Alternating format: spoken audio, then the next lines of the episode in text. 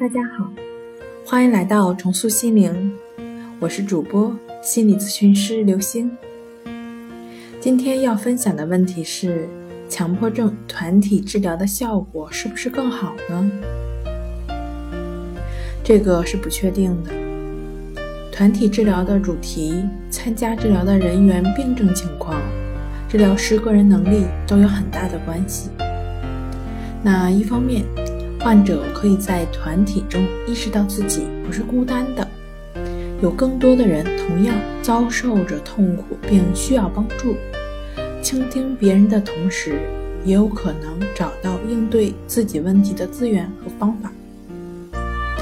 那另一方面，强迫症的患者一般受暗示性都会比较强，在这个过程中，有可能也会存在去对照自己状况。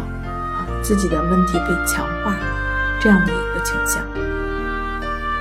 今天跟您分享到这儿，这里是我们的重塑心灵，欢迎关注我们的微信公众账号“重塑心灵心理康复中心”，也可以添加幺三六九三零幺七七五零与专业的咨询师对话。